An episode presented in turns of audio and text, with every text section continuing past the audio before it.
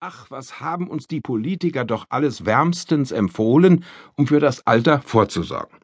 Nachdem Norbert Blüms legendärer Satz Die Rente ist sicher durch seine Nachfolger ad absurdum kaputt regiert wurde, riet man zur privaten Vorsorge.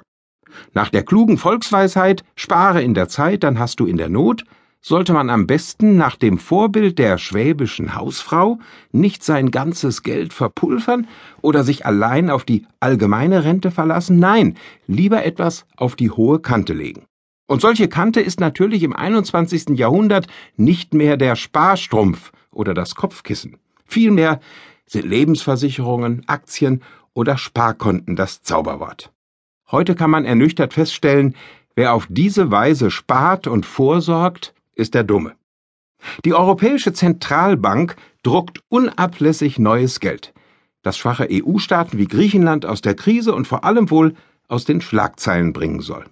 Die Bürger werden wieder mal für dumm verkauft und entmündigt, weil parallel der Leitzins auf ein Rekordtief von 0,05 Prozent gesenkt wurde. Und dabei scheint es zu bleiben. Es gibt keine Zinsen mehr. Experten sagen nie mehr.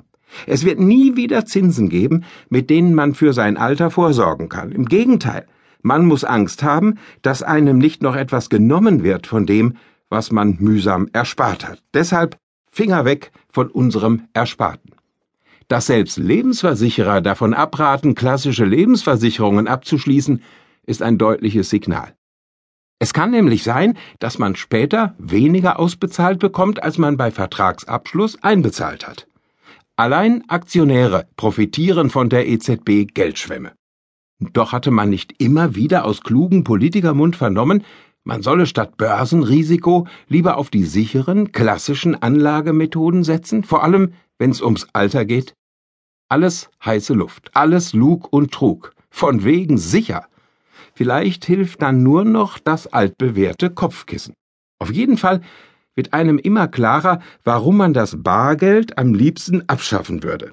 Dann hätten die Eurokraten alles und der Bürger nichts, und die schwäbische Hausfrau könnte in Rente gehen, die sie sich jedoch nicht mehr leisten kann.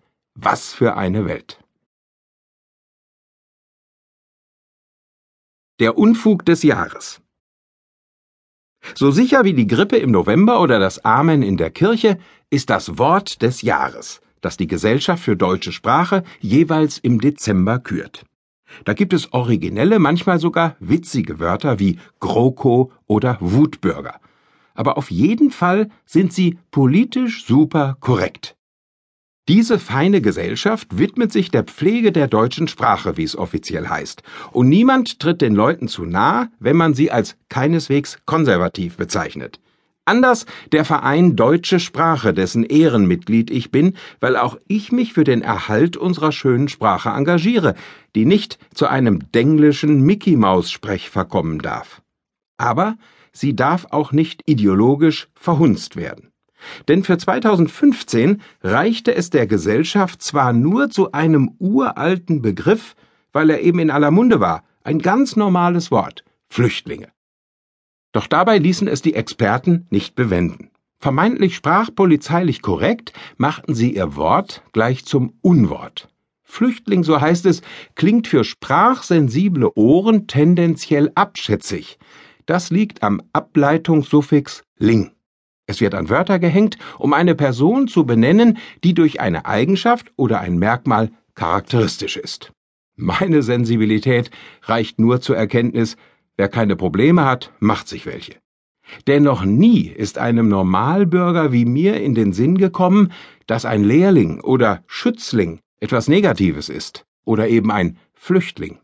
Und macht es den Flüchtlingen nun ihr Leben leichter, wenn wir sie in Geflüchtete umtaufen?